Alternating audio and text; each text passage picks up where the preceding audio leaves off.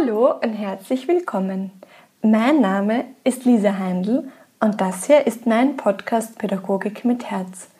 Ich freue mich sehr, dass du dir Zeit nimmst und zuhörst. Kennst du vielleicht diese Gedanken? Diese Kollegin hat das schon gemacht, hat schon damit angefangen. Vielleicht sollte ich auch einmal, endlich einmal diese Kollegin macht das so, vielleicht sollte ich das doch noch einmal umdrehen und es auch so machen oder vielleicht sollte ich das noch zusätzlich so machen. Falls du diese Gedanken von dir selbst kennst, dann bist du in der heutigen Folge genau richtig. Denn es geht heute um das Vergleichen, um das gegenseitige Vergleichen hin zum gegenseitigen Inspirieren. Und da möchte ich meine Gedanken gerne mit dir teilen. All diese Gedanken, die ich gerade eben genannt habe, dieses Vergleichen, sind Gedanken, wo wir uns letztendlich mit anderen vergleichen, wo wir uns selbst und unsere Arbeit mit anderen vergleichen. Und jetzt kommt es, uns im Grunde eigentlich selbst abwerten beziehungsweise hat das meist so einen Touch, einen Tick, einen Hauch davon, von etwas Negativem, von sich selbst und die eigene Arbeit abzuwerten. Und eigentlich ist es vollkommen unrichtig, vollkommen falsch, denn jeder und jede von uns leistet so unglaublich wertvolle, wichtige Arbeit, Basisarbeit, Arbeit, arbeitet an den Wurzeln, egal ob du Mama und Papa bist, es, denn auch hier vergleichen sich sehr oft die Eltern untereinander. Egal ob du Elementarpädagogin oder Lehrerin oder Lehrer bist. Ich kenne diese Gedanken auch zu gut von mir und meiner Arbeit selbst. Ich kenne das sehr gut und ich kenne das auch jetzt in Bezug auf den Podcast. Ich bin nicht die Einzige, die Podcasts macht. Es ist glaube ich, auch vollkommen natürlich. Aber es ist eigentlich nicht notwendig, uns zu vergleichen und abzuwerten. Und da möchte ich jetzt einen neuen Gedanken ins Spiel bringen. Ich glaube, dass es eigentlich vollkommen normal ist, sich zu vergleichen. Aber vielleicht können wir das shiften, vielleicht können wir es etwas positiver assoziieren, den Blick darauf verändern, indem wir einerseits die Arbeit des anderen zu 100% anerkennen, wertschätzen, das auch sagen der Kollegin, dem Kollegen, das mitzuteilen, das finde ich auch sehr wichtig, das auch auszusprechen, wenn mir etwas gefällt, wenn mich etwas inspiriert. Aber gleichzeitig und im selben Moment auch die eigene Arbeit wertzuschätzen. Also die Arbeit des anderen als Inspiration zu sehen.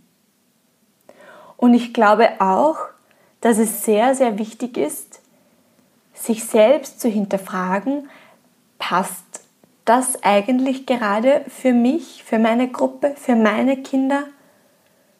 Und da sehr genau und ganz bewusst bei den Bedürfnissen der Kinder zu bleiben.